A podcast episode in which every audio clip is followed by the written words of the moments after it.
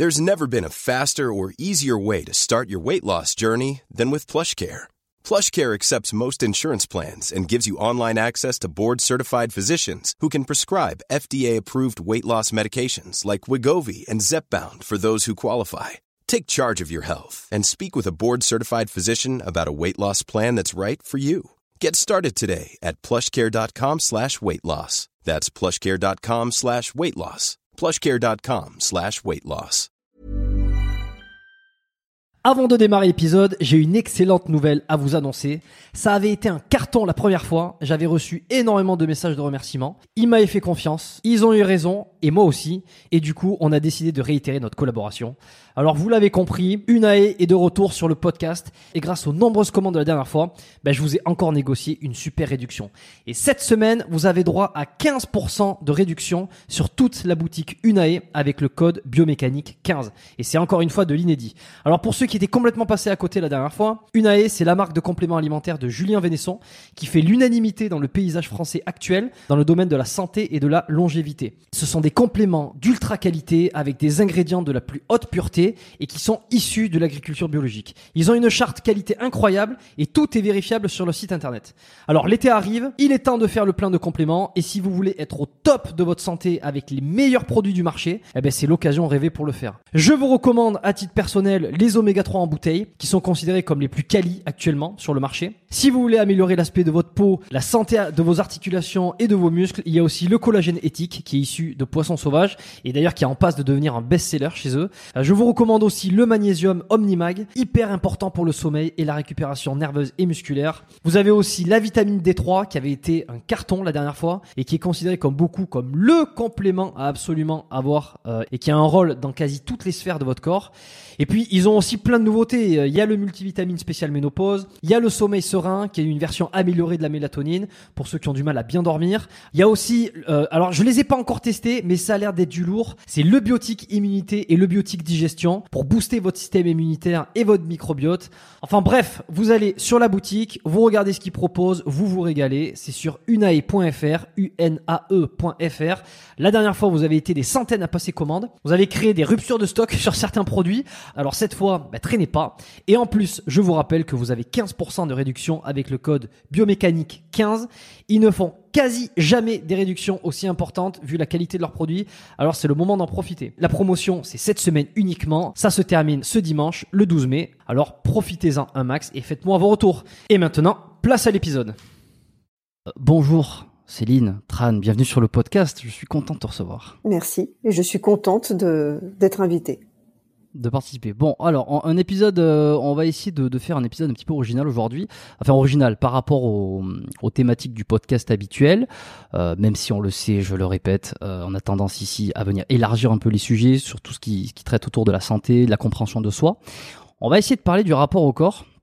Parce que il y a pas mal de choses intéressantes à dire. je pense que tu as beaucoup de euh, de réponses euh, à mes questions et à certains questionnements, euh, les troubles de la sexualité, aussi la performance. Donc c'est un plaisir de te recevoir sur le podcast. tu m'as été mis en contact par Michael Ilous qui, mhm. qui t'a qui t'a entraîné un peu, qui t'a qui t'a qui t'a guidé euh, euh, J'ai suivi quelques-uns de ses cours, à mon regret, pas suffisamment parce qu'après j'ai quitté Paris, mais euh, voilà, étant très amatrice du, du, du style de l'art martial Penchak Silat, je me suis dirigée vers lui. Et puis on a collaboré sur des vidéos aussi pour ma chaîne YouTube euh, autour de la self-défense. Euh, donc voilà, c'est quelqu'un que je j'apprécie et que je respecte énormément parce que c'est mm. quelqu'un de eh ben Ouais, et, euh, exactement pointu, pointu, pointilleux et, et vraiment et vraiment talentueux mm. euh, et très et très bon pédagogue. Euh, on lui passe le bonjour. Bon, tu m'as dit que tu avais une heure à nous consacrer. Donc on va prendre cette heure. Mm-hmm. récemment, j'avais fait un épisode avec Skarbowski où je disais à la fin un petit peu que j'hésitais toujours à faire des épisodes à, à on va dire, à accepter les une heure parce que ici, j'aime bien passer plus de deux heures. Et puis, des fois, je suis un peu obligé de faire des concessions pour avoir certaines personnes, avoir certains, euh, certaines conversations. Donc, euh, c'est le cas aujourd'hui. On va essayer d'en profiter un maximum, euh, de, de, de, de profiter de, de, ce moment qu'on a avec toi. Je vais te laisser te présenter simplement, rapidement, pour ceux qui te découvrent ou qui te redécouvrent aujourd'hui. Alors, je m'appelle Céline Tran, je suis coach en développement personnel et euh, j'accompagne euh, essentiellement euh, les personnes qui sont dans des étapes de vie. Donc, ça peut être changement de voie professionnelle, rupture, deuil, c'est assez variable. Mon outil, c'est l'hypnose. Donc, avec l'hypnose, on peut travailler sur plein de plans différents. C'est vrai que ma, ma spécialisation, c'est ça et le rapport au corps et en particulier les troubles de la sexualité. Euh, pourquoi? Parce que j'ai moi-même une expérience euh, autour de la sexualité en tant qu'ancienne travailleuse du sexe, puisque j'étais actrice euh, pendant 13 ans. j'ai arrêté il y a une dizaine d'années. Et si je le mentionne aujourd'hui, c'est pas parce que je me complais dans le passé. D'ailleurs, on en avait parlé avant cette interview. Hein. Je t'avais dit bon, on parle du présent avant tout. mais dans le cadre de ma mmh présentation, je, je l'évoque parce que ça a du sens, tout simplement parce que beaucoup de gens viennent me voir pour cette raison-là, pour pour ce parcours. Alors il y a, ceux qui vont venir par rapport à l'ancienne carrière parce que justement ils, euh, bah, ils n'ont pas envie d'être jugés. Quand on parle de sexualité, on parle de rapport au corps, d'intimité, de trauma, euh, on parle de violence, on parle de, beaucoup de peur, d'estime de soi. Euh, donc cette expérience est une richesse. Et puis euh, l'autre euh, bah, l'autre élément très important, c'est le changement de vie, justement, le fait d'être passé par cette euh, période où j'ai dû entre guillemets me réinventer et lâcher certaines choses. voilà, c'est une c'est une expérience de vie qui qui qui fait qu'aujourd'hui, bah, c'est le le cœur de mes accompagnements. Et donc, je travaille autour du corps aussi en utilisant le massage. Donc, je me suis formée en, en Thaïlande en massage traditionnel thaï. Euh, massage bien-être aussi, euh, en yoga que j'enseigne.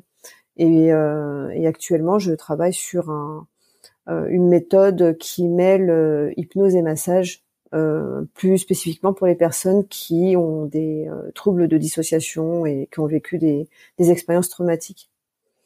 C'est une mmh. présentation un peu longue, mais qui permet de, voilà, je pense de de poser un petit peu les, euh, les grandes lignes. Et à côté de ça, j'écris les bases.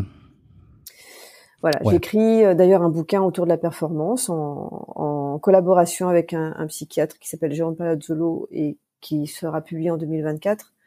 Euh, je, je, scénarise aussi euh, en bande dessinée. J'ai, j'ai encore d'autres projets, mais voilà, le cœur de mon travail, c'est l'accompagnement.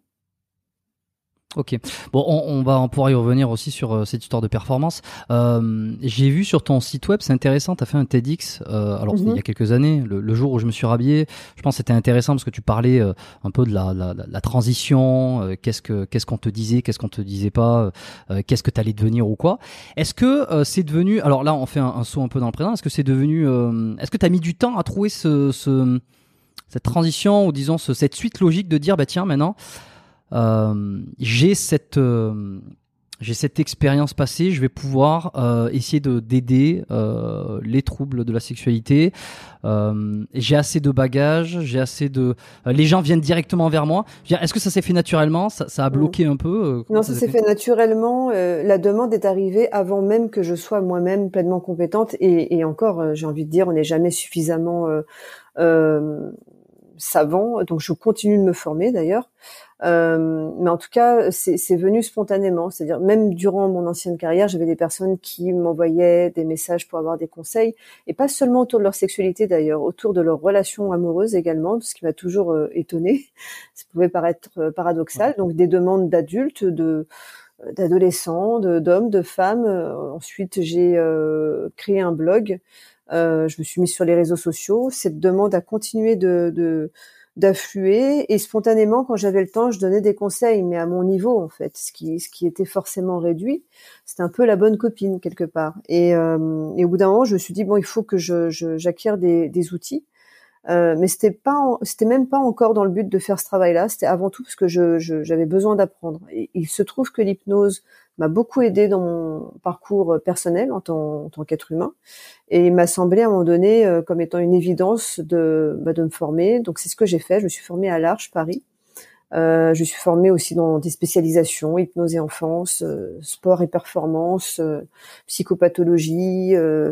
euh, voilà, enfin stratégie, pour avoir le maximum de bagages possible. J'ai continué de me former aussi en sexoanalyse, euh, bon, je ne vais pas tout citer, mais euh, j'ai continué, de, en tout cas, d'accumuler des bagages pour euh, répondre le plus possible aux demandes qui bah, qui étaient de de plus en plus lourdes aussi dans leur dans leurs attentes. Euh, au mmh. départ, on s'adressait à moi pour des conseils autour des pratiques sexuelles, et puis euh, bah, très vite, je me suis retrouvée face à des personnes qui avaient vécu des, des violences et qui étaient dans des situations euh, où il fallait être solide. Euh, donc voilà, au départ, j'ai professionnalisé ma, comment dire, cette, cette, ces conseils, mais d'une manière assez réduite. Et, et puis du conseil, c'est vraiment devenu un métier d'accompagnement. Quand on pense à troubles de la sexualité, euh, on pense à donc deux catégories. C'est les troubles physiques. Euh, ah, du côté femme, ça va être des douleurs par exemple, ou des, je sais pas, des, des, problèmes de libido. Du côté des hommes, j'imagine, ça va être la même chose. Euh, et alors les deux sont liés forcément, mais et aussi les, les, les troubles psychologiques. peut-être via un trauma, via via des agressions passées, mhm. via j'en sais rien d'autres d'autres choses. Qu'est-ce que tu as remarqué Qu'est-ce que tu avais le plus toi euh, qu'est-ce qui revient le plus en termes de troubles? Qu'est-ce qui revient le plus? Euh, Alors les manifestations pour les hommes euh, vont être souvent des manifestations physiques. Ça va être trouble de l'érection, trouble de l'éjaculation. donc l'aspect mécanique en fait qui va être un indice et qui va faire que la personne va consulter. Ou alors ça va être j'ai des problèmes dans mon couple euh, ma, avec ma femme, ça, ça on n'arrive plus à voilà à, s'aligner dans notre sexualité et dans ce cas-là, ça va être une demande pour euh, voilà pour le pour le couple et souvent euh, d'ailleurs pour euh, pour la compagne. Pour les femmes, il y a aussi cette dimension entre guillemets mécanique physiologique, donc à savoir des douleurs, des difficultés à la pénétration. On va parler de vaginisme, de dysparonisme si on utilise les termes techniques. Euh, et pour résumer, en fait, derrière tout ça, c'est euh, libido, euh, trouble de la libido. Mais ça, ça va être la, on va dire, le, la surface. Ça va être la manifestation du problème. Mais dès lors qu'on creuse en amont, bien souvent et tristement d'ailleurs, il y a du trauma. Alors quand je parle de trauma, c'est pas forcément des abus sexuels, quoi qu'il y en a, il y en, a énormément. Mais un trauma, ça peut être aussi une expérience euh, une première fois où il y a eu euh, un inconfort euh, qui qui a été marquant, qui a été humiliant. ça peut être une rupture amoureuse, ça peut être quelque chose qui n'a parfois rien à voir avec la sexualité, mais qui va se reporter dans la sexualité. Ça peut être un deuil, par exemple, ou, enfin, en tout cas quelque chose qui émotionnellement, émotionnellement a marqué la personne donc tout ça, en fait, les, si tu veux, les émotions dansent avec le corps. Euh, la sexualité va être un langage, une manifestation, mais derrière un trouble, il peut y avoir plein de choses différentes. Et c'est pour ça que j'aime l'hypnose, c'est parce qu'elle permet de remonter à la cause, de remonter à la racine. Euh, on va pas, on, peut comment dire accompagner le symptôme, mais si on veut vraiment avoir d'efficacité et surtout dans la durée, eh bien on va essayer de, remonter euh, à, l'origine. Et l'origine peut être multiple. Euh, j'ai une petite question. Est-ce que, euh, tu vois, je vais faire un, parallèle avec un peu cette société de l'image sur euh, Instagram, sur, euh, tu sais, les influenceurs, influenceuses qui se montrent tout, le temps sur le meilleur jour. Euh, sur leur meilleur leur jour le, plus heureux. On a l'impression que c'est les, les, gens les plus heureux sur la planète, alors qu'en fait c'est pas du tout le cas. Tu vois, on se rend compte que la société de l'image, c'est souvent les, gens qui sont le moins heureux. Est-ce que dans l'industrie du sexe de de manière générale, on a l'impression que tous ces troubles-là n'existent pas est-ce que c'est est-ce que c'est vrai ou est-ce qu'au contraire, dans l'industrie du sexe de manière générale, ceux qui sont là-dedans, euh, il y a plus de troubles de la sexualité, ce qui fait que toi, tu as eu, je sais pas, des témoignages dans le passé ou quoi que ce soit, qui, te, qui, qui ont fait que tu t'es rendu compte qu'il y avait vraiment un sujet là-dedans? Hmm. Euh, oui, c'est une excellente question. En fait, on, tend à oublier que les vidéos X restent du spectacle. Euh, ça reste fictif, même si l'acte a réellement lieu, euh, même s'il y a, euh, bah, s'il n'y a pas vraiment d'effets spéciaux comme dans le cinéma euh, mainstream, euh, ça reste une mise en scène destinée à susciter de l'excitation chez le spectateur. Ce n'est pas une mise en scène qui est là pour générer du plaisir.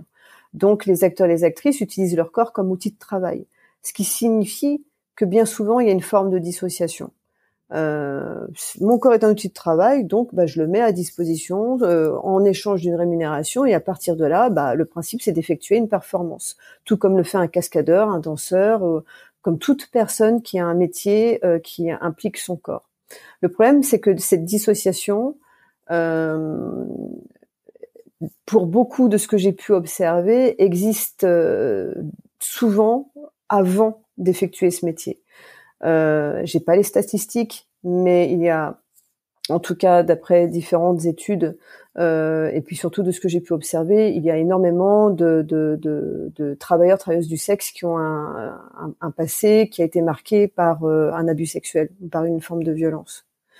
Euh, donc, si tu veux, euh, beaucoup arrivent dans ce dans ce métier en, en ayant déjà quelque part des troubles faire euh, ce type de métier va être une réponse à ce trouble, parce que c'est une manière de se réapproprier son corps, en tout cas euh, dans, dans, la tête de la personne qui, euh, qui va l'effectuer.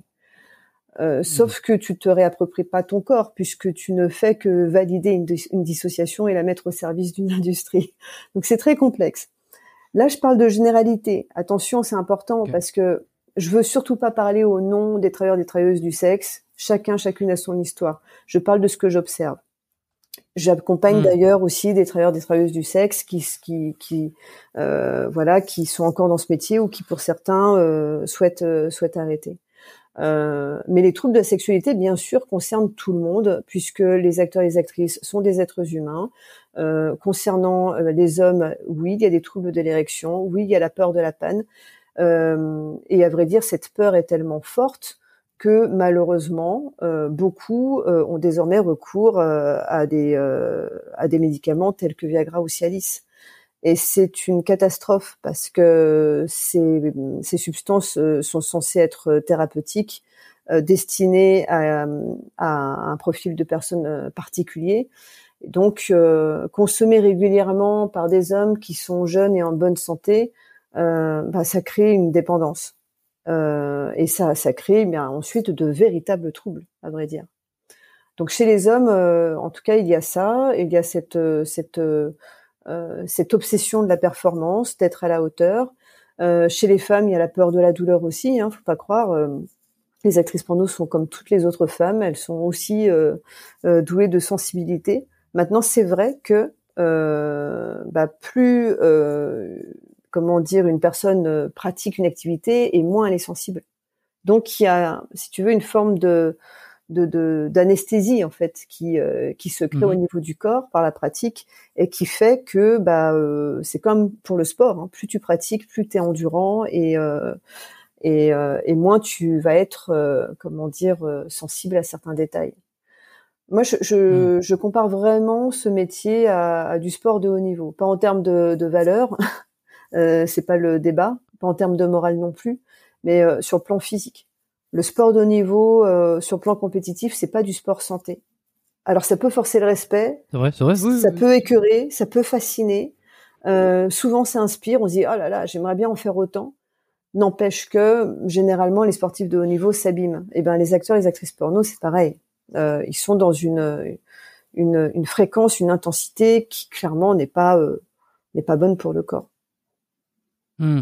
Mais si on compare, euh, par exemple, un, un, sportif amateur qui aurait une pratique intensive, tu vois, tu parles de désensibilisation à la douleur, désensibilisation un petit peu à l'effort, ce sont des traits, des caractéristiques qui vont être positives, euh, qui vont apporter du positif dans la vie de tous les jours. Hein. Je veux dire, la recherche de l'inconfort, euh, être plus résistant, une capacité d'adaptation physique. Est-ce que le fait de se désensibiliser à la pratique sexuelle, et je, je parle pas nécessairement d'acteurs, hein, est-ce que est-ce que c'est pas, il n'y a pas que du négatif alors, il va y avoir du positif, peut-être qu'on va tenir plus longtemps, on va être meilleur, on va être plus performant, d'accord. Mais est-ce que d'un point de vue euh, physiologique, le fait de, se désensibiliser au plaisir sexuel n'est pas un problème là où se désensibiliser à la douleur euh, sportive n'a quasiment que du positif, tu vois? Eh ben, je ne suis pas, je ne suis pas sûre en fait que ce soit plaisir ou douleur, dans les deux cas, se désensibiliser, euh, c'est c'est créer encore une fois une forme de dissociation. C'est de, c'est en gros c'est endormir le corps. Tu vois, c'est nier. Euh, mm. c'est le problème, c'est de c'est de ne plus être à l'écoute de ses limites. Euh, donc que ce soit le, par rapport à la douleur comme comme au plaisir, pour moi c'est le c'est le même principe. Euh, oui, ça permet de mieux tenir. Oui, ça permet de d'atteindre de, de, meilleurs résultats. Mais au bout du compte, quel sens on donne à tout ça? Le risque, c'est de, c'est de ne plus rien sentir du tout. Et, quel sens on donne à la sexualité et quel sens on donne à l'activité sportive? Là, je pense que ça questionne euh, chacun et chacune de ses, valeurs par rapport à, sa manière de vivre euh, le sport, à sa manière de vivre euh, la sexualité. Quel est le but derrière tout ça? Est-ce que j'ai envie d'être mmh. dans mon corps, d'être d'être présent, en présence avec ce que je ressens, ou est-ce que j'ai envie d'être dans un trip qui me permette d'aller plus loin? Mais attention, quand on n'est pas en présence avec son corps, comment signifier son consentement? Si je ne sais pas ce qui est bon et ce qui est mauvais, comment je suis en mesure de dire là c'est trop? Ou là j'aimerais euh, différemment? Hmm. Est-ce que tu as remarqué, euh, alors on parle plus du porno et de, l'industrie du sexe, de manière générale, euh, sur les 10-20 dernières années, est-ce que tu as remarqué qu'il y a une évolution du rapport au corps, de la perception du corps euh, notamment avec euh, avec tous ces tous, ces Instagram, enfin la société de l'image, de l'apparence, tout ça? Est-ce que tu as l'impression que les gens sont plus à l'aise avec leur corps, de plus en plus à l'aise avec leur corps, ou au contraire, ils le sont de moins en moins? Il y a quand même, je, vais terminer là-dessus, il y a quand même une espèce de paradoxe assez formidable, c'est que euh, j'ai l'impression qu'il y a de plus en plus de complexes, euh, mais à côté de ça, il y a de plus en plus de on montre, on montre, euh, on se montre davantage, on en parle plus, on fait encore plus d'insinuations. Euh, mais ça, j'ai l'impression que ça n'arrange personne. Mm-hmm. C'est assez, assez, bizarre. Je sais pas, qu'est-ce que t'en penses, toi qui, qui est un peu plus là-dedans? Moi, j'ai juste un regard purement euh, observateur. Euh, je suis d'accord avec toi sur le fait qu'il y a une forme de paradoxe parce que d'un côté on est dans une euh, société de l'image qui glorifie euh, aussi une forme de performance. Alors après cette performance elle est elle est variée hein, puisqu'on glorifie les différences de corps justement, mais au même moment on glorifie aussi des, des corps transformés, euh, filtrés. donc de toute manière on est dans une société de l'image. De toute manière c'est l'image qui vend. Euh, mais mais être dans l'image, c'est aussi être en dehors de soi. Donc, est-ce qu'on est vraiment en fait en lien avec nous-mêmes? Est-ce qu'on est vraiment en paix avec notre corps à partir du moment où on est toujours euh, ou à partir du moment où on est obsédé par euh, ce qu'on renvoie à l'autre? Euh, je, je, je, ne suis pas sûre c'est humain en fait. On a besoin d'exister, de prendre notre place dans la société par le regard des autres. C'est une manière d'être validé, c'est une manière de aussi de ressentir de la dopamine et d'avoir une forme de satisfaction. Tout ça, c'est satisfaisant en fait. Euh, mais le risque, euh, c'est d'être dans une course. Moi, je, parle toujours des limites. Hein. Il y a toujours des justes milieux, de la modération. Le, le principe, c'est pas de dire les réseaux sociaux, l'image, c'est mauvais. C'est pas ça. Euh, mais à un certain degré, c'est vrai que ça questionne. Je trouve que la, la, en l'occurrence, la série Black Mirror le fait très bien parce qu'elle va au bout. Elle, est vraiment d'un excès. Elle nous montre euh, comment finalement arriver à, une certaine extrémité, eh bien, on, se retrouve dépossédé de, notre propre image. Euh, on se retrouve dans une confusion où euh, bah, finalement, on a l'impression que l'identité est forcément associée à l'image. Mais alors, qu'est-ce qui se passe quand cette image elle est morcelée, quand elle est volée par les autres? Il y a de quoi devenir fou.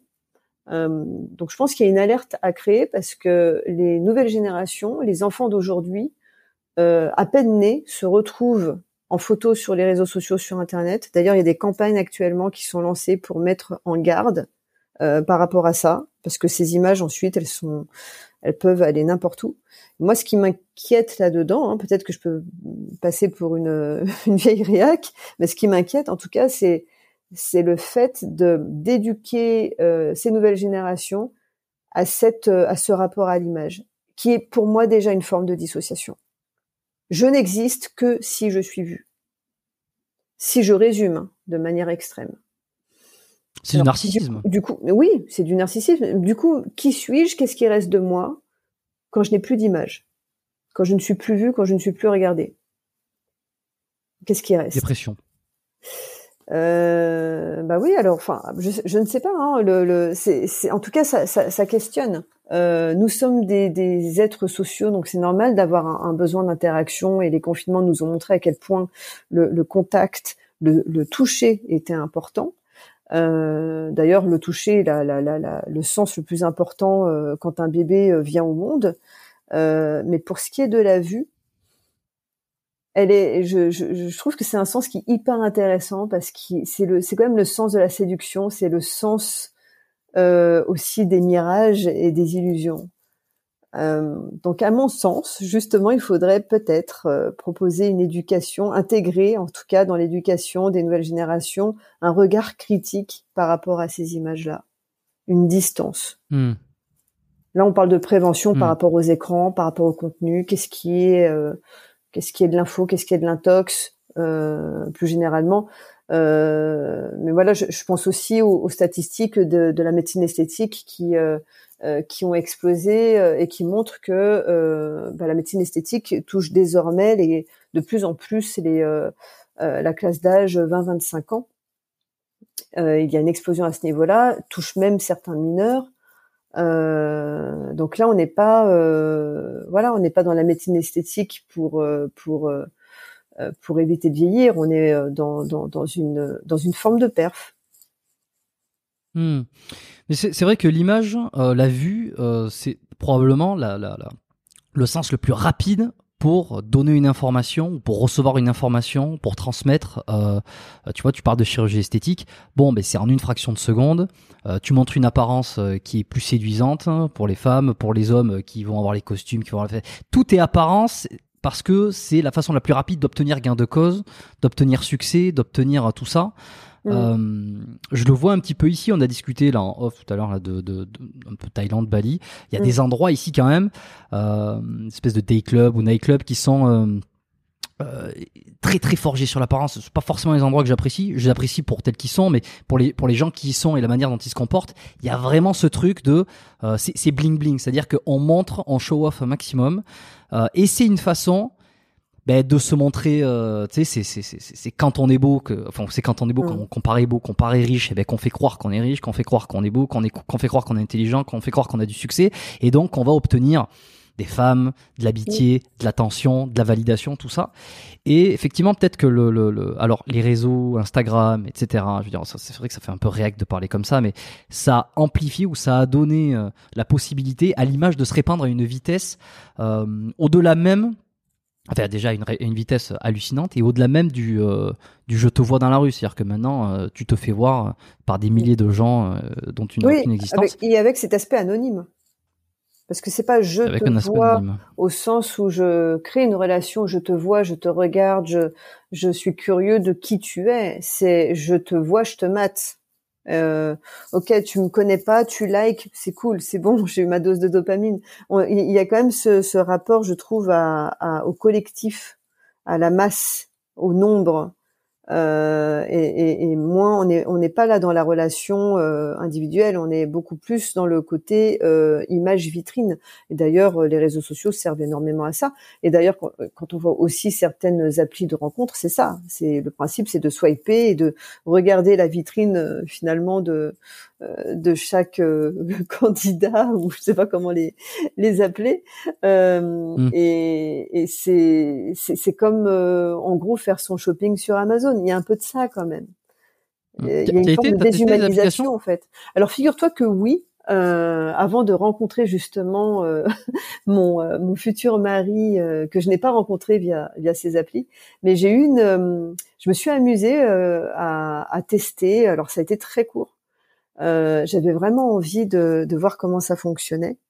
Et c'est assez, euh, c'est vrai qu'il y a un côté, euh, euh, il y a un côté un peu comme au casino avec la, la machine à sous, tu sais. Euh, c'est, c'est, c'est, ça va très vite, quoi. Ça va très vite. Euh, c'est, c'est très particulier parce que effectivement, euh, si on se réfère à une appli comme comme Tinder, c'est quand même, bah ouais, c'est uniquement basé sur l'image. Heureusement heureusement qu'il y a d'autres propositions, euh, d'autres d'autres applis qui fonctionnent autrement, mais c'est quand même beaucoup sur l'image. Et ça, a du sens dans le sens où, bah oui, c'est plutôt logique. Il euh, y a rien de mal à ça qu'on euh, aille vers quelqu'un qui nous attire physiquement. Mais, mais l'attirance, c'est pas juste l'image, c'est aussi le ressenti, c'est la vibration, c'est la voix, c'est la posture, c'est c'est c'est le charme de cette rencontre qui, qui ne peut euh, qui ne peut se réaliser que si on partage la même pièce. Hmm. Donc, euh, t'avais mis ton, ton nom prénom ou t'avais fait un test un peu anonyme? Non, non, j'avais vraiment mis mon nom et prénom avec mes photos. Euh. ok. combien, avec certaines personnes combien de... ce n'est pas toi, tu mens. du coup, c'était vexant. J'ai dit, mais si, j'ai le droit, moi aussi.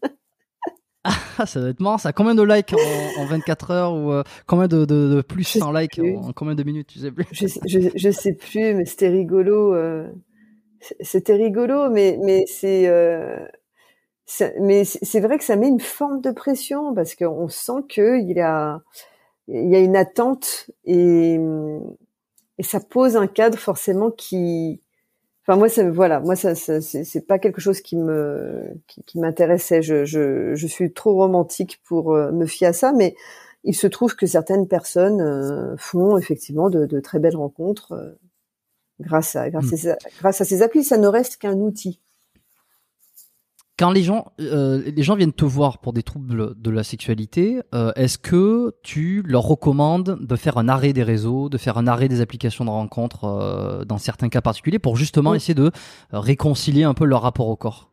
Oui, en particulier dans les cas d'addiction. addiction sexuelle, addiction à la pornographie, aux escortes ou aux, contenus qui peuvent susciter des, bah, justement des stimulations et donc de la tentation. Euh, maintenant, ça va pas forcément être vous arrêtez tout du jour au lendemain. Ça va dépendre de la personne, ça va dépendre de son degré d'addiction, ça va dépendre de son implication.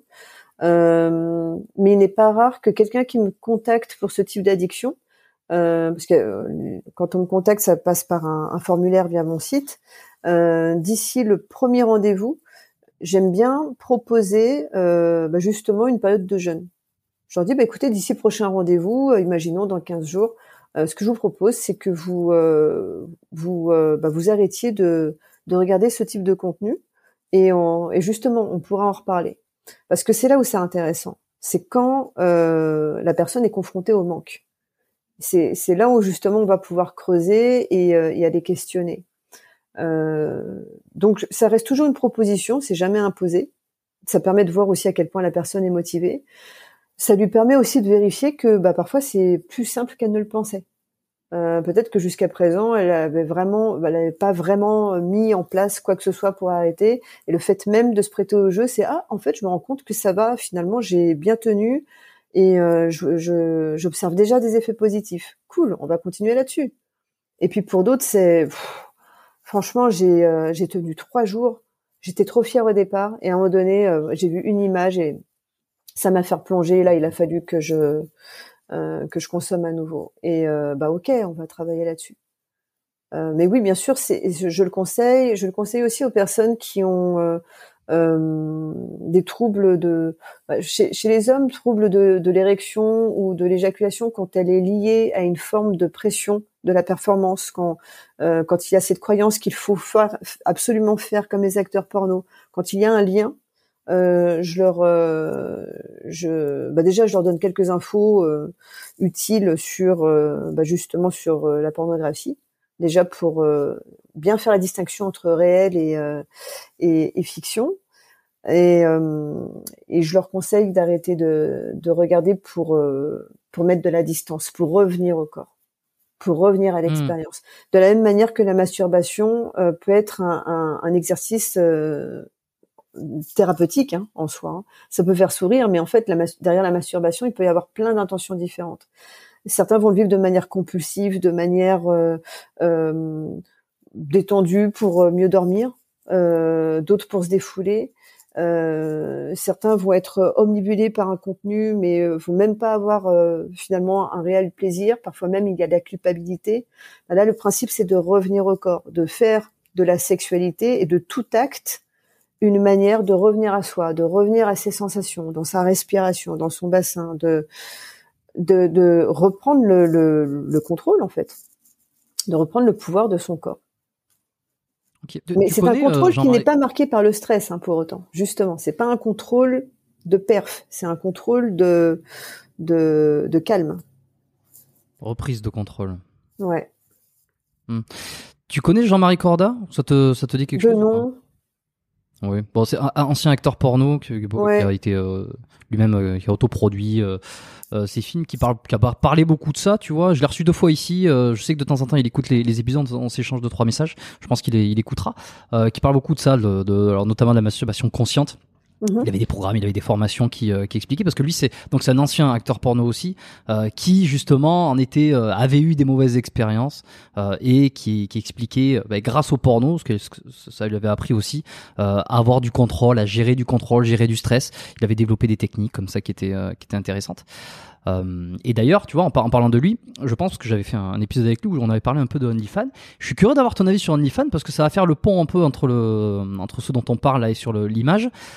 Euh, OnlyFans, euh, libération de la femme, euh, capitalisme, marché des hommes, tout c'est formidable, ou carnage absolu, dissociation de tout le monde et effondrement de la civilisation. la civilisation n'a pas attendu OnlyFans pour s'effondrer. Hein. Mais en fait, tout ce que tu viens de citer peut être, peut être considéré comme étant juste. Euh, libération de la femme, je trouve ça, euh, enfin non, non, non. Mais par contre, c'est vrai que ça permet, euh, bah, ça permet aux femmes, puisque ce sont elles qui vendent le plus, d'avoir énormément de pouvoir et d'être autonomes dans leur système de production. Donc, il y a encore quelques années, on, on, comment dire, on condamnait la pornographie justement pour ça, pour ce, euh, ce cette croyance comme quoi c'était un, une forme d'esclavage. Alors je dis pas, hein, euh, euh, il y a certaines il y a certaines dérives, certaines productions. évidemment, tout, tout n'est pas rose hein, dans, dans, ce milieu, mais il y avait quand même, il y a, il y a eu longtemps cette croyance comme quoi les, les femmes étaient obligées, asservies, exploitées. Euh, là, avec OnlyFans, on, on, découvre que les femmes, en fait, sont autonomes. Bah ça alors, c'est fou, elles sont libres. Et qu'est-ce qu'elles font? Pour beaucoup euh, Pas toutes, heureusement, mais beaucoup, en fait, euh, sont euh, leurs propres productrices et, et, et, créent leur propre contenu. Donc, ça leur donne beaucoup de pouvoir. ça leur permet d'avoir personne qui leur dicte quoi faire. Euh, et en cela, effectivement, c'est une grande force. Ça peut éviter des, euh, bah ça, c'est sûr que ça simplifie le, le business. Euh, Mais c'est une, c'est une autre, ça peut être une autre forme d'asservissement parce que on en revient à cette recherche de dopamine, à cette besoin, à ce besoin d'attention, d'exister. Euh, il y a le besoin d'attirer de l'attention pour générer de l'argent, donc ça peut être un piège. Euh, tu parlais aussi de narcissisme, ça, peut être un piège de, créer un compte OnlyFans parce que il faut pouvoir maintenir le cap et générer toujours plus. Je l'avenir nous le dira parce que je pense que c'est encore un petit peu jeune et, c'est comme tout. Hein, il, faut avoir. Alors j'ai l'impression qu'il y a de plus en plus de retours de femmes qui, ferment leur compte OnlyFans et qui expliquent que ça devient un enfer. J'ai un mmh. peu l'impression que c'est un c'est le niveau supérieur euh, de, de, de l'instagrammeuse plus plus plus c'est à dire qu'on passe à un niveau au-dessus c'est à dire qu'on partage euh, on partage euh, ça, ça, ça va au-delà quoi tu vois donc je sais pas à quel point ça, ça va finir par rendre fou les gens ou pas c'est pour ça que je pose la question effondrement mm. ou, ou libération euh, de toute façon c'est la, dose et le poison et je pense que c'est en fonction de comment on l'utilise mais une technologie euh, on dit toujours une technologie est telle qu'elle est. Je veux dire, si on l'utilise pour le bien ou pour le mal. Euh, mm. Bon, moi, je pense que certaines technologies ont plus tendance à rendre fou les gens que, que, que d'autres technologies. Non, les, les gens sont déjà. s'y retrouve. c'est simplement qu'on leur met à disposition des outils qui vont leur permettre d'exprimer cette folie et de l'exacerber. Et comme le cerveau aime euh, justement le confort et le plaisir, il va chercher sa dose. On est foutu comme ça. Euh, et, et, et, donc, euh, bah, le, le, le, système nourrit ça, nourrit ce, cette, cette, euh, ce, ce, cette boucle de ce système de récompense.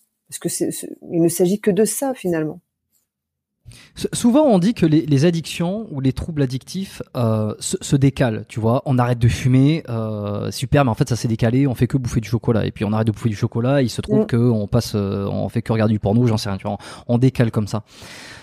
est-ce que tu, tu, le, tu le vois ça, toi, sur les, par exemple, des addictions toute, forme d'addiction et est-ce que tu essaies de le transférer à des choses un peu plus saines comme le sport tu vois quitte à être addict autant être addict au sport par exemple mmh. euh, alors ça peut être une passerelle, mais c'est pas la solution, parce qu'une addiction au sport restera euh, une manière de se détruire. Pour l'avoir même moi-même vécu, j'ai transféré l'addiction au travail, euh, au sexe vers le sport.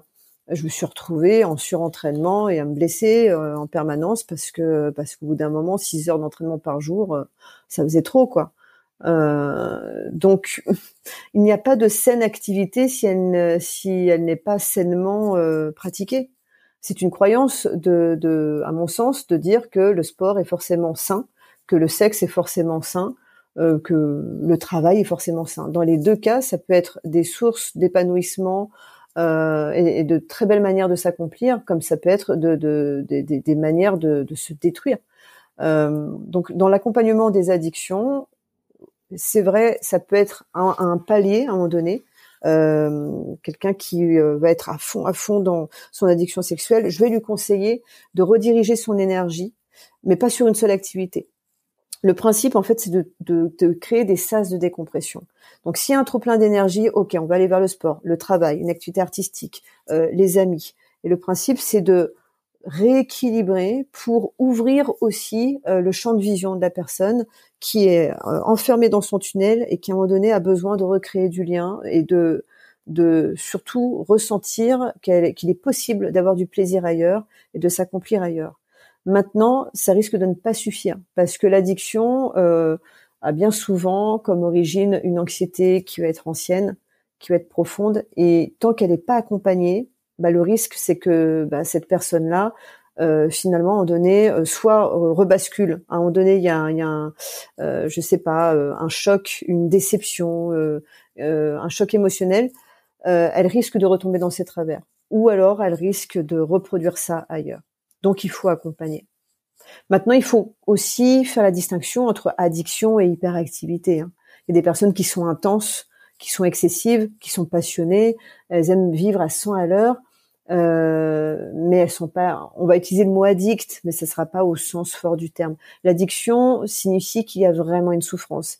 Il y a de la culpabilité derrière. Il y a vraiment euh, euh, le principe de d'autodestruction. C'est il faut s'épuiser dans quelque chose. Il faut absolument consommer. Et s'il n'y a pas euh, la réponse à cette consommation, il y a s'il n'y a pas cette possibilité là, il y a un profond mal-être. Donc c'est vraiment quelque chose de douloureux. Quand tu faisais, toi, 6 heures de sport, euh, tu recherchais quoi exactement? C'était quoi le c'était quoi le but? La transe. C'est l'état de transe. Et d'ailleurs, euh, l'état de transe, c'est ce qui est euh, finalement, euh, c'est ce qui est recherché par toute personne qui euh, qui va prendre une substance ou qui euh, c'est une manière en fait de se déconnecter du réel, de se déconnecter des cogitations, euh, de, de, de ses phobies, de, de, de ses angoisses. Donc pour moi, le sport, il y avait, il y avait ça. C'est, c'est, c'est s'entraîner à un degré où on plane, où en fait on est, euh, c'est sentir son corps, mais à un degré où finalement on finit par ne plus le sentir, justement. D'où le risque de blessure. Euh, donc moi il y avait ça, et puis il y avait aussi l'inspiration, le fait que lorsque je me suis tournée vers le sport, j'avais des objectifs, euh, ça me faisait rêver ça me faisait rêver de faire un numéro euh, en tissu aérien, ça me faisait rêver de, de euh, d'atteindre un niveau en arts martiaux et, euh, et du coup ça c'était le moteur. Mais c'était plutôt un moteur sain. Le problème c'est mmh. quand derrière ça il y a vraiment un, un, un aspect, un élan qui est désespéré. Donc là il faut questionner. Et je m'en suis rendu compte euh, parce qu'à un moment donné, j'ai, plus le choix. Euh, quand je me suis blessée, je me suis dit bon là, il y a un problème. Je crois que j'ai une manière de de pratiquer qui, qui n'est pas très saine. C'était quoi la blessure? Euh, Je me suis déchiré une côte et puis après, je me suis fait des entorses à répétition. Ok. Alors, tu as bossé un peu, enfin, tu t'es intéressé aussi à la performance. pardon, que c'était intercostal. Je... Un, un, muscle le, intercostal, oui, bon, j'ai pas relevé. j'ai pas osé relever, je me suis dit, oui, pardon, on, a compris. C'était le muscle intercostal, pardon. oui, ok. Je me suis dit, bon, entorse costal. Oui, enfin bref. je préfère reprendre. Ils vont... Parce que là, toute la crédibilité de l'interview retombe d'un seul coup. ils vont dire oui, voilà ce qu'elle a dit. Alors c'était bien jusque là, mais juste ça, non, c'est terminé. Moi, je, je ne crois plus en rien. C'est comme, non, comme ça que ça, fonctionne. bon, c'est bon, c'est repris. On a évité la catastrophe. Euh, donc, tu t'es intéressé à la, à la performance. Tu as écrit, enfin, tu étais en coécriture d'un bouquin. Tu m'as dit? Oui. Qui est sorti en 2024. Euh, pour faire ce petit euh, lien entre performance addiction, euh, pour alors tu vas peut-être me définir ce que c'est que la performance euh, selon ton, ton, ton aspect ou le, la personne avec qui tu l'écris, mais la performance, il faut un dépassement, il faut une obsession. Euh, J'ai du mal, moi, à titre personnel, de m'imaginer performant dans un domaine, quel qu'il soit, si je n'ai pas une discipline, si je n'ai pas une, une obsession. Jusqu'à quand, je veux dire, jusqu'à quand on parle de performance hmm. positive Jusqu'à quand on se dit, euh, parce que l'obsession, euh, je veux dire, l'obsession, elle peut être positive, négative, tu vois. Euh, on me dit ah t'en fais trop, t'en fais pas assez. Après j'ai l'impression que c'est un peu c'est un peu arbitraire. Donc où c'est que tu mets la limite toi? Entre la bonne performance mm. et celle qui va trop loin C'est un peu comme le bon chasseur et le mauvais chasseur. euh, alors, euh, je, mais je, te rejoins totalement. La base, c'est déjà de se poser individuellement la question de notre définition de la performance. Alors bien sûr qu'il y aura une définition qui, sera exposée dans, le livre parce qu'il faut bien un point de départ sur lequel se mettre d'accord pour poser le cadre. Euh, mais moi j'aime bien renvoyer les gens justement à leur propre définition parce que c'est ça qui compte. Qu'est-ce que vous mettez derrière le mot performance? Parce que pour certaines personnes, une performance, d'ailleurs on le voit dans la dans la langue française, hein, une performance ça peut être une performance artistique, une performance euh, euh sportive. C'est pas exactement la même chose. Pour certaines personnes, c'est le résultat, c'est euh, l'accomplissement, c'est l'excellence. Euh, pour d'autres, c'est un processus, c'est être performant, être bon dans ce qu'on fait. Mais il y a toujours en arrière-plan quand même l'idée d'excellence. Et, a priori, on n'arrive pas à l'excellence, comme tu le dis, euh, sans discipline, sans rigueur, sans pratique, sans une forme d'obsession. maintenant, être performant, c'est aussi l'autre sens de la performance, c'est aussi tout simplement être efficace avoir le bon geste, obtenir le résultat. Euh, ce qui signifie que euh, bah, faire le plus, le plus vite, le plus fort, n'est pas forcément le mieux. Euh, et on peut le voir euh, dans l'art, on peut le voir dans, tout finalement. Et je vais l'illustrer même avec la sexualité. Est-ce que être performant au lit, euh, être un, c'est être un bon amant? Et est-ce que être un bon amant, c'est forcément être celui qui va durer le plus longtemps, qui va aller le plus fort et qui va faire qu'il sa partenaire le plus fort possible? Je ne suis pas sûre. Là, on est dans la démonstration. mais une vraie bonne performance, à mon sens, c'est celle qui nous permet d'atteindre bah, le juste résultat. Et là, ça vient faire résonner nos valeurs. C'est quoi pour moi être bon dans mon travail? Est-ce que c'est euh, obtenir les meilleurs chiffres? Est-ce que c'est être celui qui va avoir le poste le plus haut? Ou c'est tout simplement être à ma place? Je mets des, guillemets entre tout simplement, mais c'est déjà énorme. Juste être à ma place et faire mon job de la bonne manière, la juste manière. Tout comme euh, un artisan va répéter les mêmes gestes et, euh, simplement réaliser à chaque fois le, même, le même objet sans chercher à le modifier. En gros, si tu veux, il y a, pour résumer, hein, il y a deux visions. Il y a ceux qui voudront toujours plus, ceux qui voudront mhm. toujours, euh, ceux qui sont pour l'intelligence artificielle, ceux qui veulent pour euh, euh, pour les nouvelles technologies, pour avoir toujours plus, optimiser toujours tout, toujours plus. Ok, pourquoi pas C'est une forme de perf. Et puis il y a ceux qui vont juste être présents dans ce qu'ils font et se dire moi je fais une chose et je le fais bien et c'est suffisant. Et ça, c'est une perf. Oui, on, reprend sur l'idée de la reprise un peu de contrôle. Enfin, c'est à, à, la fois le, contrôle et le lâcher prise sur, quoi on, met le contrôle et sur quoi on ah laisse bah tomber. C'est le cœur de mes accompagnements. En tout cas, dans, dans le premier cas, ceux qui veulent toujours plus, ils sont toujours dans le futur. Ils sont toujours dans la prévision, la stratégie. Donc, ce sont des personnes qui vont me consulter parce que euh, ils, aiment les stimulations, ils aiment aller vite, ça leur plaît en fait. Et le principe, c'est pas de les changer, mais au bout d'un moment, il y a une angoisse euh, qui peut être générée par ça. C'est putain, c'est jamais assez en fait. Mais après, après quoi je cours? Et puis certaines personnes me consultent parce que justement, elles ont atteint leur objectif de performance, les méga chiffres, les méga, les méga honneurs et même la reconnaissance. Et pourtant, il y a un vide. C'est putain, j'arrive, mmh. j'ai 50 ans, j'ai tout, et il y a un énorme vide. J'ai l'impression de, en fait, de, de, bah, j'ai pas le principal. Je sais pas qui je suis. Tu vois. Hmm. Donc il y a ceux qui sont dans l'avenir et puis et puis ceux qui sont euh, au présent. Est-ce qu'ils sont nécessairement plus heureux? Ah bah après c'est une autre question le bonheur. Mais tu sais, je pense à la. J'aime bien cette phrase de, de Bruce Lee euh, "Sois heureux mais jamais satisfait". L'un n'empêche pas l'autre. Tu, peux être heureux euh, et pour autant être ambitieux et avoir envie de progresser et, évoluer. Être heureux ne signifie pas être euh, paresseux et se dire c'est bon, euh, j'ai tout ce que je veux, je, ne fais plus rien. Hmm. Les deux sont compatibles.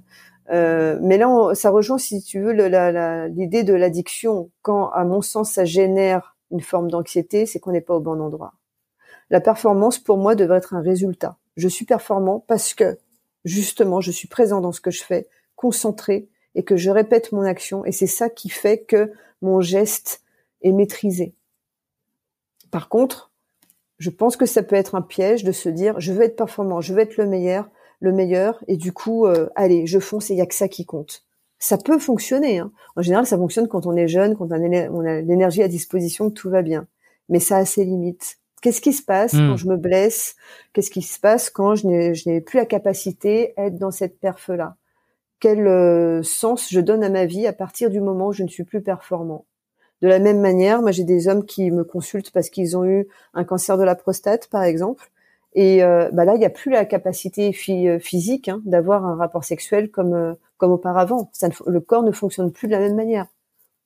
Donc, c'est quoi être un homme à partir du moment où il n'y a plus d'érection?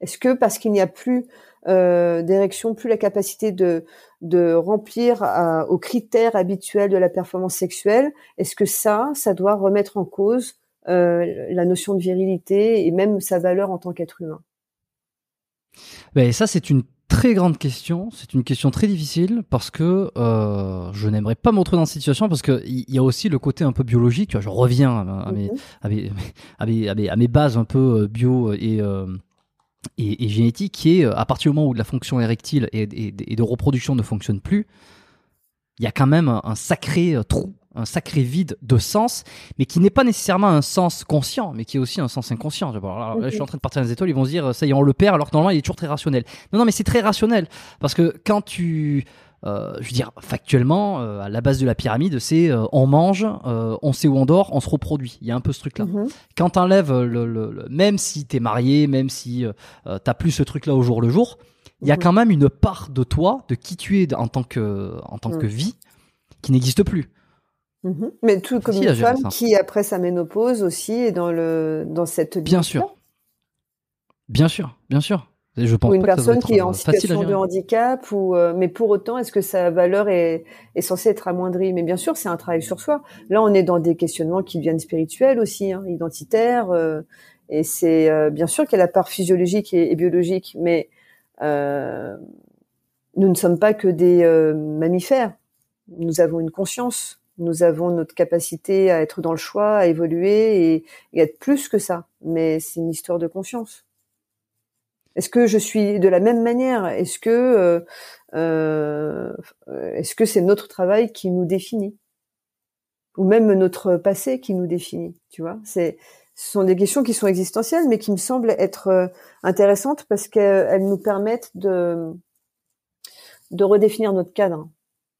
Et quand on parle de lâcher mmh. prise, souvent c'est ça. C'est c'est euh, lâcher. Je pense qu'il y, y, a une confusion autour du terme lâcher prise. Certaines personnes ont peur du lâcher prise parce qu'elles pensent que c'est perdre le contrôle et donc devenir vulnérable. Et personne n'a envie d'être vulnérable parce que c'est laisser une porte ouverte à, à une potentielle agression. Euh, on va accepter d'être vulnérable a priori. Dans une relation amoureuse, on est vraiment en confiance où on se dit ok, on s'est mmh choisi, on se connaît, on accepte d'être vulnérable ensemble. Et ça, c'est le plus beau des cadeaux. Euh, pas facile, même, pour des couples qui s'aiment d'ailleurs. Euh, mais lâcher prise, pour moi, c'est pas ça. C'est c'est comme un élastique euh, que tu vas autoriser à, à, à, se détendre et à se retendre. Il y a toujours une tension, il y a toujours un contrôle, euh, il y a toujours une conscience. Mais à un moment donné, c'est juste d'apprendre à lâcher certaines choses. Donc moi, c'est une question que j'adore poser aux gens qui viennent me voir en séance, c'est qui êtes-vous sans votre travail?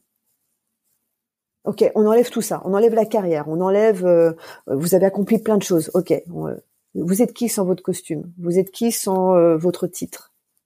Quel homme êtes-vous? Hmm. je, je, pourrais me faire un peu l'avocat du diable et de dire, mais en fait, on n'est rien on est ce qu'on décide. Bah. On, est euh, qu'une. Mmh. Non, mais je veux dire, on est rien. On, est ce qu'on décide euh, qu'on soit. Tu vois, dans un sens, mmh. tu fais ce travail, tu fais ce truc. C'est un peu le. Je, ce, n'est pas moi. Oui, mais toi ne signifie rien. Tu vois, dans un sens. dès qu'on dit euh, je ou tu, on, on, pose une existence, mais c'est le principe de la méditation, c'est de supprimer tout ça d'ailleurs. C'est d'annuler tout ça. Dans la méditation, le principe c'est qu'il n'y a même plus de je. À partir du moment où on dit je, on est on est déjà en train d'exister, on est déjà en train de se positionner. C'est nécessaire, sinon euh, sinon on devient fou. Mais euh, mais euh, oui, chacun décide de, de, qui il veut être, mais c'est un un un apprentissage.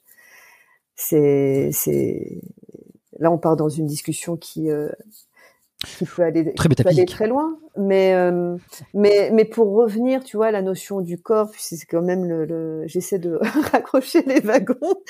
Euh, non non mais le, oui, le, le corps c'est notre bah c'est oui c'est notre incarnation donc c'est aussi notre manière d'exister au monde et de et c'est c'est euh, c'est le cheminement, en tout cas moi que j'ai fait juste à un moment donné, de me dire ok, j'ai existé pendant des années à travers euh, un type de métier euh, qui reposait sur une forme d'illusion, sur la stimulation. Ok, j'ai une satisfaction là-dedans et en même temps je me rends compte que quand même c'était vachement superficiel.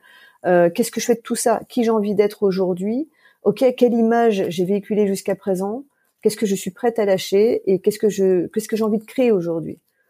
Et euh, il me semble que c'est une, une, une, question qui, euh, ouais, qui mérite d'être posée. Euh, par, enfin, hmm. je, vous encourage à vous poser cette question. C'est vrai qu'est-ce que je, quelle image je véhicule auprès des autres, même si je n'ai pas le contrôle sur leurs ressentis, leurs émotions. En tout cas, moi, qu'est-ce que j'ai envie de partager avec les autres? Qu'est-ce que je leur montre de moi? Et qu'est-ce que j'ai envie de garder pour moi? Et Là, il y a la notion d'intimité aussi. C'est hmm. qu'est-ce que j'ai envie de préserver et de ne pas montrer sur les réseaux.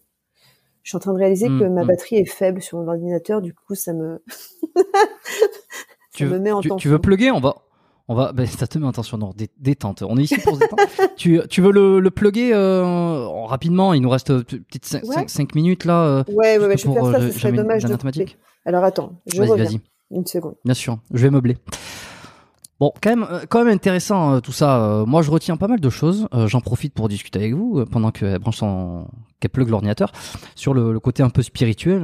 bon, moi, j'aurais tendance à me dire qu'on s'intéresse fortement aux questions spirituelles à partir du moment où on perd le sens biologique. Alors ça, c'est mon côté très rationnel, très évolutionniste. Hein. Vous connaissez ceux, qui écoutent les podcasts depuis longtemps savent que j'ai vraiment cette vision un peu très ben, très de l'homme dans sa dans sa vie, dans sa survie, dans la vie, dans ce qu'elle est.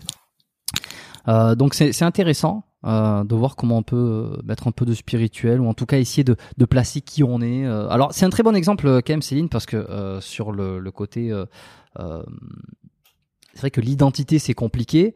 Par contre ce qui est intéressant c'est de se dire que c'est pas immuable, c'est pas indéfini.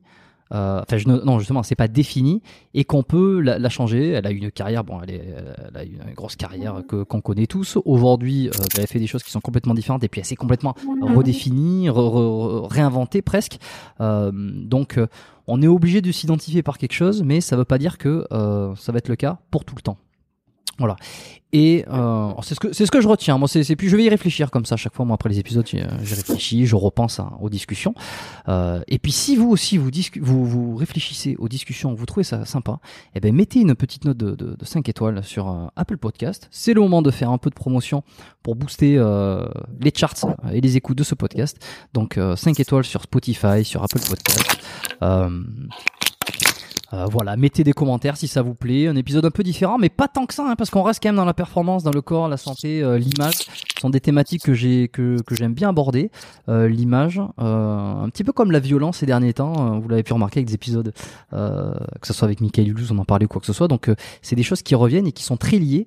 Et c'était Monsieur Stéphane Edouard qui me disait que qui, ce qu'il aimait bien dans le podcast, c'était le fait que je fasse des ponts comme ça entre les différentes disciplines, entre l'art martial, entre la violence, entre la santé, entre le, les sports de combat qui rendait l'émission intéressante. Donc j'espère que ça vous plaît aussi. Voilà, je terminais de meubler pendant que tu que tu branchais le truc. je voulais te non, non, pas de problème. Euh, comme ça, j'en profite pour faire passer des messages.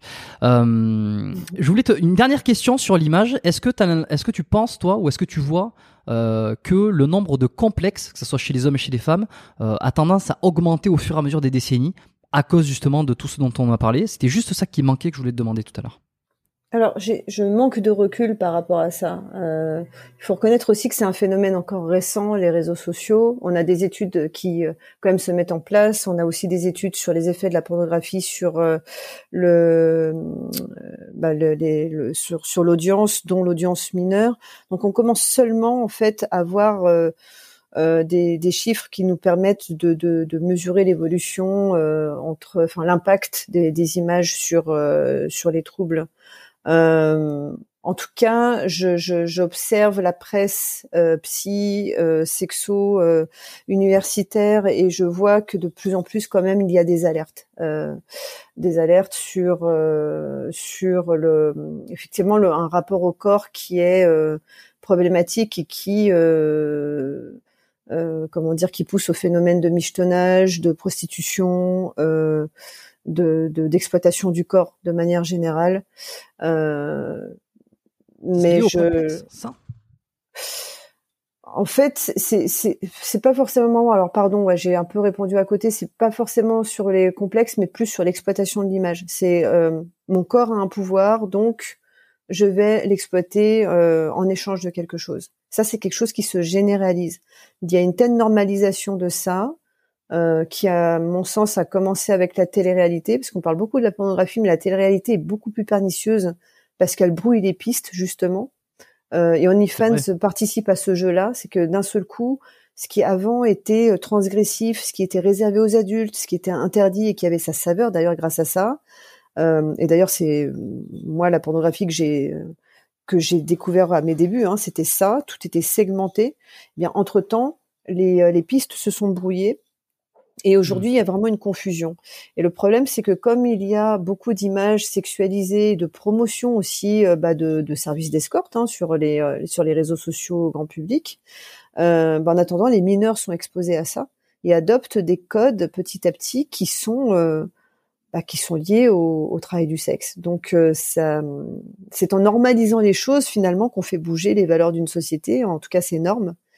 Et, et pour moi, les troubles, ils sont de ce côté-là. Euh, enfin, je les perçois comme troubles. Certains diront que c'est une évolution et, euh, et que c'est ok. Hein. Euh, bon, je, je, mon avis, c'est que c'est, c'est, ça, ça, peut être un, un danger. concernant les complexes, ça serait intéressant que tu, je sais pas si tu as déjà interviewé un chirurgien esthétique, mais à, mon avis, il y aurait peut-être des choses à dire à ce niveau-là. Tu vois, on constate en tout cas qu'il y a de plus en plus, il y a, il y a des, il y a des, il y a des modes quand même comme euh, les implants fessiers euh, qui se sont vraiment généralisés euh, depuis bah, depuis Kim Kardashian. Et aujourd'hui, il n'est vraiment plus rare de voir des silhouettes de, de, jeunes femmes sur Instagram avec avec ce type d'implant. Je ne sais pas à quel point ça complexe les nouvelles générations. Est-ce que le, le de nouveaux standards, on va dire Est-ce que pour toi, tu penses que ça provient forcément de la comparaison? Euh, le complexe. Si, on place quelqu'un, un homme, une femme, peu importe, dans la jungle, avec aucune comparaison possible, mhm. elle. Alors, je sais pas si tu es la meilleure placée pour répondre, mais je, comme j'y pense, je te demande, est-ce que euh, cet homme euh, ou cette femme ne développera aucun complexe s'il n'y a pas matière à comparaison? Bah, Je doute que ce soit le cas. Hein. Le complexe... le, le, complexe repose sur la comparaison, sur le regard, sur le jugement euh, sur le sentiment d'être évalué vis-à-vis de vis-à-vis de quelqu'un. Euh, et on parle souvent aussi de, de bah, d'estime de, soi hein, à ce moment-là. C'est euh, le besoin d'être intégré fait que on recherche le regard et la validation des autres. Mais si ce regard nous renvoie une forme de jugement ou de critique, c'est là que le complexe va être généré. Donc il y a des personnes, par exemple, qui n'avaient aucun problème avec leur physique, euh, leur couleur de peau, leur taille, mais qui, euh, à un moment donné, euh, et bien souvent ça se passe à l'école, en, parce qu'elles sont confrontées au regard des autres, euh, bah, vont développer un complexe. Il y a des récits de, de, de personnes comme ça qui, bah, petit à l'école, tout allait bien, hop, ils changent d'école, ils changent de pays, Et là, d'un seul coup, leur différence va faire émerger une, une critique et, et, de là va naître le complexe. Donc oui, hmm. oui, je pense que c'est complètement lié. Nous sommes des animaux sociaux. Bon, une dernière une petite chose pour clôturer, parce que je veux pas euh, trop prendre de ton temps. Tu m'as dit une heure, on est à une heure une non, mais sur l'enregistrement. Je suis pas la minute près, t'inquiète. je, je, je, ne veux pas, je ne veux pas mettre mes invités en retard si jamais ils ont ils ont d'autres choses derrière. Et puis je, en fait, aussi le temps. dois aller aider ma maman, donc c'est c'est important, mais elle est au courant et, euh, et ma maman est, est, très tolérante, donc euh, ne t'inquiète pas, je, je, elle ne sera pas fâchée. Bon, parfait. Et bien alors une dernière chose parce que j'ai trouvé euh, à la fois curieux euh, enfin original, je sais pas, j'avais jamais entendu ça, coordinatrice d'intimité pour le cinéma. Oui, euh, c'est tout nouveau. Que tu as, Alors c'est tout nouveau, voilà. Alors, je me suis noté, tu vois, pour que ça aille plus vite. Moi dans mes notes j'ai marqué Kezaku, euh, pour que tu m'expliques un peu de quoi il s'agit.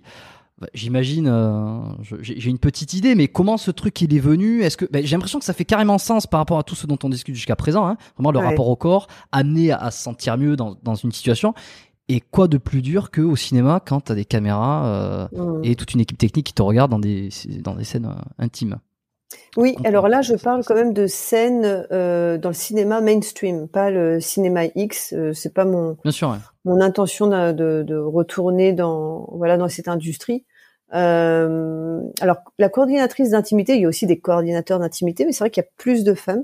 C'est un, une profession qui est récente et qui a émergé avec le mouvement MeToo euh, face aux, bah, aux nombreuses euh, euh, bah, aux nombreux scandales autour de d'abus qui, qui ont eu lieu dans le, le, cinéma, en particulier hollywoodien, mais il y en a eu, il y en a eu partout. Hein. Et, euh, et, donc, euh, il y a eu cette initiative de créer une profession euh, qui, qui permette de, de, comment dire, de faire en sorte que le consentement des comédiens et des comédiennes soit bien respecté. Ça, c'est vraiment la clé principale. C'est pour toute scène de nudité ou scène érotique. Euh, désormais, il faut avoir un référent qui soit professionnel, qui soit euh, compétent euh, pour assurer une liaison entre les comédiens, le réalisateur et l'équipe et s'assurer qu'il n'y ait pas de débordement et que tout soit bien au clair. Donc, il y a un travail en amont. mais il y a aussi une présence le jour du tournage, éventuellement aussi un regard sur le montage. Euh, il y a la dimension consentement. Comment Oui, c'est-à-dire Abdelatif Keshish qui avait été accusé, euh, qui euh, qu'on avait dit que sur les scènes, euh, certaines scènes de son de son film que j'avais trop absolument extraordinaire, mhm. le bleu, non, le bleu est une couleur chaude, c'était le, titre de la BD, mais je me souviens, plus du titre. Qu'il y avait eu, qu'il avait un peu abusé sur certaines scènes, qu'il avait poussé, poussé, poussé, qui étaient des scènes de nudité. ah bah oui. Mais ça peut être très grave parce que les comédiens, euh, bah, a priori, veulent faire plaisir euh, au réalisateur. Le réalisateur a quand même une posture haute. Il a une, une, une, un poste qui lui permet d'avoir une ascendance sur son équipe. Donc ça, ça peut jouer. Mmh. Et dans toute, euh, bah, Mika a dû en parler, hein, dans, dans les cas d'agression, euh, c'est vrai que vu de l'extérieur, euh, beaucoup vont juger en disant mais pourquoi t'as pas réagi, euh, pourquoi tu t'es pas défendu, pourquoi tu t'es pas battu, pourquoi t'as pas dit non? Bah oui, mais il y a, y, a, y a, un principe très naturel qui est celui de la sidération et qui fait que dans une situation à laquelle on n'a pas été préparé, où il y a une, un critère de, un élément de surprise, on peut se retrouver sidéré et finalement mmh. bah, consentir à, à, quelque chose qu'on bah, qu'on ne souhaite pas vraiment. Sauf que ce n'est pas forcément clair. C'est pas forcément clair pour la personne qui le vit, mais c'est aussi pas forcément clair pour les personnes autour. Et du coup, ça peut donner des situations abusives euh, sans forcément qu'il y ait de la malveillance, mais où il y a une forme de, débordement. Et puis parfois il y a de la malveillance. Parfois il y a des personnes vraiment qui euh, qui abusent de leur euh, de leur pouvoir et qui vont euh, même lors des castings demander aux comédiens aux comédiennes d'en montrer beaucoup plus ou avoir des gestes ou des paroles déplacées parce qu'on on parle du corps, mais on parle aussi de, toute une toute une posture.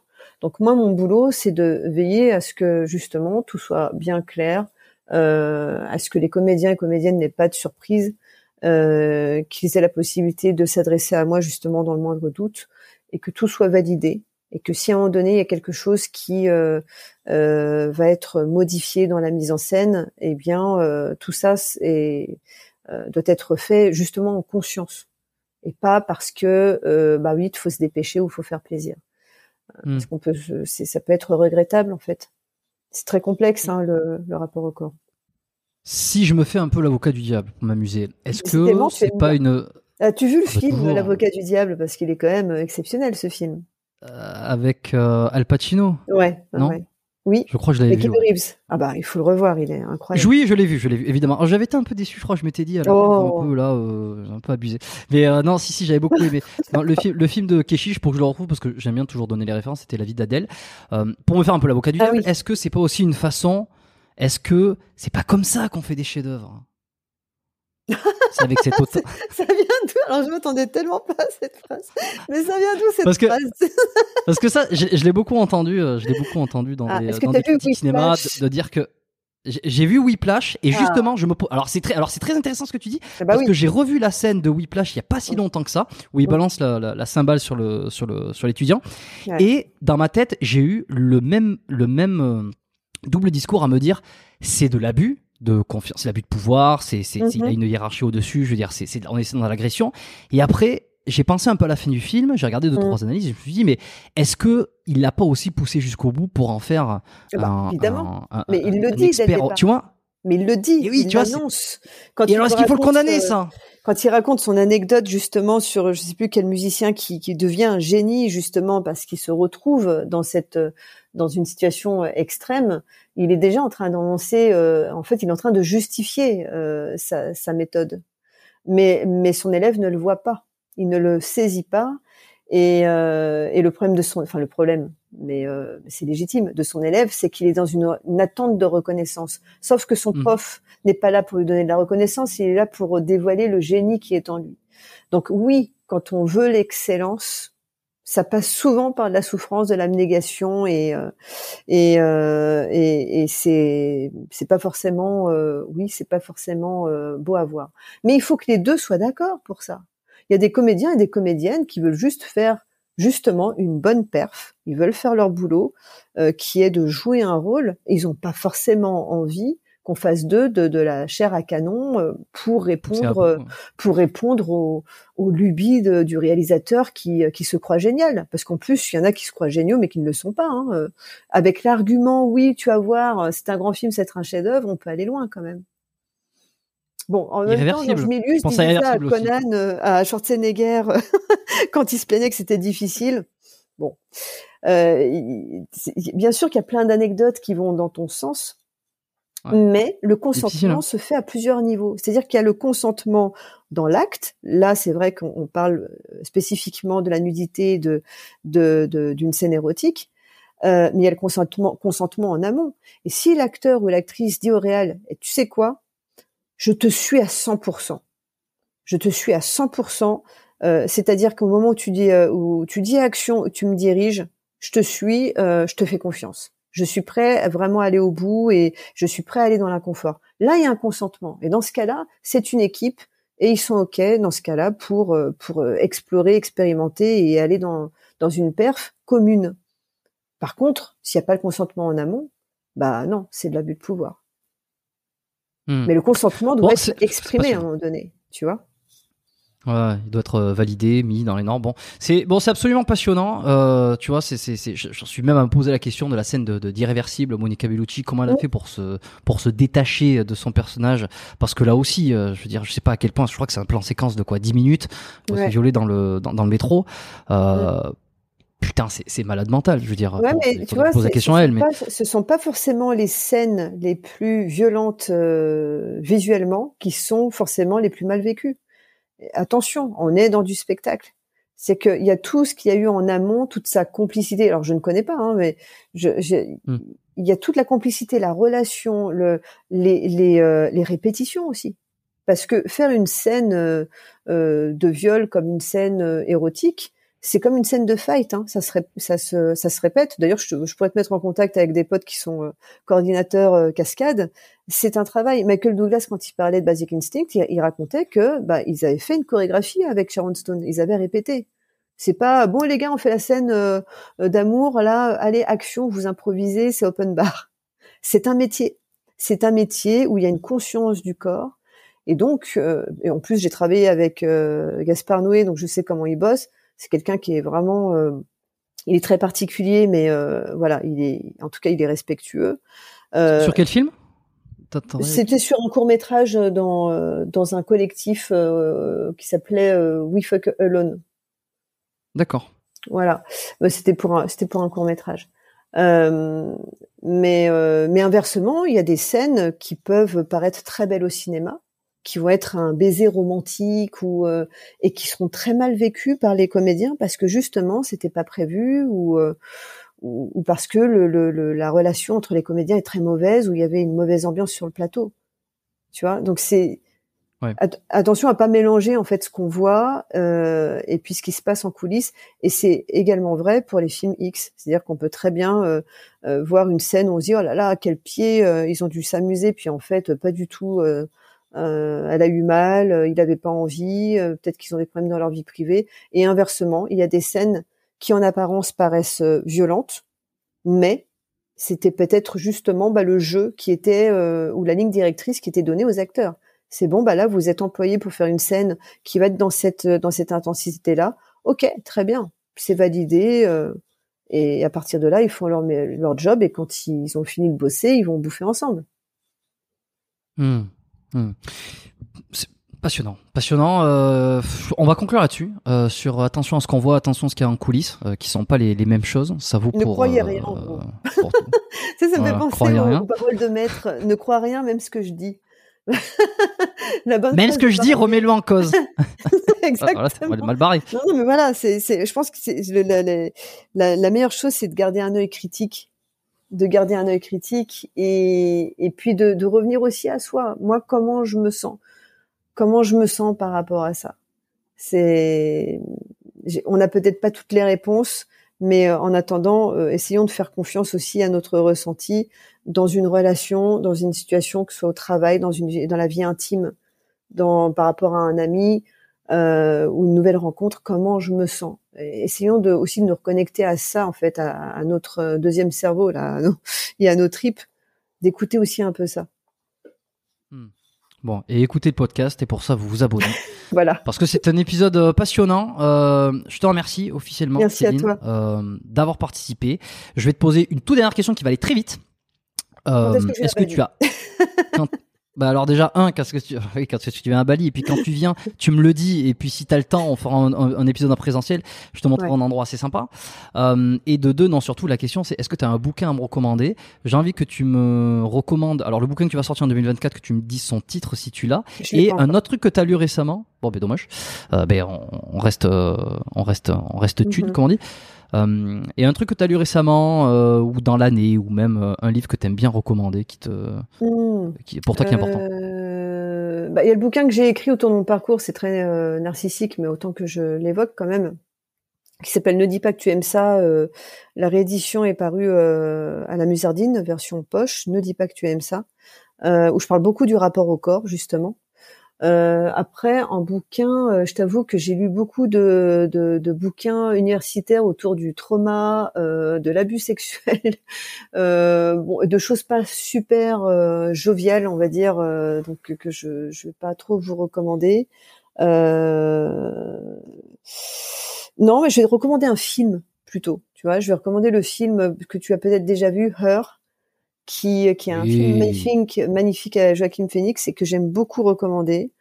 Euh, sur ce, sur cette, euh, ce questionnement entre euh, qu'est-ce qui est, qu'est-ce que je préfère, qu'est-ce que je choisirais finalement entre la réalité qui peut être douloureuse et parfois décevante, mais qui a sa saveur, et une fiction euh, parfaite, ultra formatée, mais qui ne reste qu'une illusion. Et puis il y a un autre film aussi, Les choses qu'on dit, les choses qu'on fait, qui parle très bien euh, de, des relations amoureuses. Euh, et à chaque fois, j'oublie, euh, c'est une honte, le nom du, réalisateur qui est français. mais c'est un film vraiment très délicat et qui donne à réfléchir sur aussi sur la sexualité, les choses qu'on dit, les choses qu'on fait. Ouais, d'accord, ok. Alors lui, je ne l'ai pas vu, je ne le connais pas. de Emmanuel Mouret, euh, avec euh, visiblement Vincent Macaigne. Mhm. Ouais, ok. Bon, ben j'irai jeter un œil. Euh, parfait, deux bouquins, de ton livre. Et puis en bouquin, la pierre et le sabre, la base, quoi.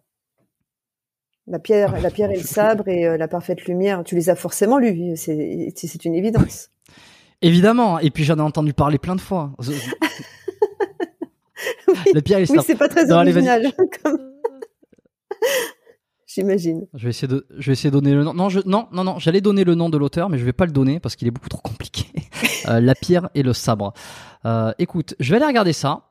Je te remercie officiellement. Euh, Est-ce que un dernier mot à ajouter avant qu'on eh bien, merci, merci à toi. Ce fut un, un plaisir. J'aimais énormément avoir la possibilité de, de, de, de, converser de cette manière. Pour les personnes qui ont envie de, bah de, de, de, suivre un peu ce que je fais, bah, j'ai mon site euh, célinetran.coach et puis vous pouvez me suivre sur Instagram, euh, I am Céline Euh, et euh, bah, écoute, peut-être que je t'inviterai moi-même un jour à mon podcast, hein, parce que je, je compte le, en lancer un également. Euh, avec euh, avec des voyages hypnotiques, avec, pas mal de conversations aussi, beaucoup autour du corps. Euh, donc voilà, peut-être que ça sera l'occasion de, de faire un autre type d'échange. Eh ben, ça sera avec plaisir. Je te remercie. Je laisserai euh, le lien de ton de ton site web, ton site web euh, dans la description de l'épisode pour ceux qui veulent aller regarder. Et puis, je rappelle à tous ceux qui ont écouté cet épisode euh, que, ben, que que vous êtes les bienvenus. Si vous avez découvert cet épisode, ce, ce, podcast via cet épisode, allez regarder un petit peu ce qui se fait dans les épisodes précédents. Au moment que ce podcast existe, qu'on voilà, qu'on aborde différents thèmes, qu'on qu'on prend, qu'on essaie de prendre le temps avec les invités pour creuser les sujets, pour essayer de se comprendre. Euh, dans la performance, dans, le, dans la santé, dans, dans, dans tout ça, tous ces sujets qui, me passionnent et qui passionnent beaucoup de monde. Euh, abonnez-vous, laissez des notes, euh, partagez cet épisode si vous avez, si vous avez aimé. C'est une reste avec moi encore juste petite 10 secondes. on se dit à la semaine prochaine. Donc prenez soin, prenez soin de vous, attention à ce que vous voyez, faites pas trop les cons. Et puis à lundi 8h pour le prochain épisode du podcast biomécanique. Merci, ciao. Hey, it's Danny Pellegrino from Everything Iconic. Ready to upgrade your style game without blowing your budget? Check out Quince. They've got all the good stuff, shirts and polos, activewear and fine leather goods, all at 50 to 80% less than other high-end brands. And the best part? They're all about safe, ethical and responsible manufacturing. Get that luxury vibe without the luxury price tag. Hit up quince.com slash upgrade for free shipping and 365 day returns on your next order. That's quince.com slash upgrade.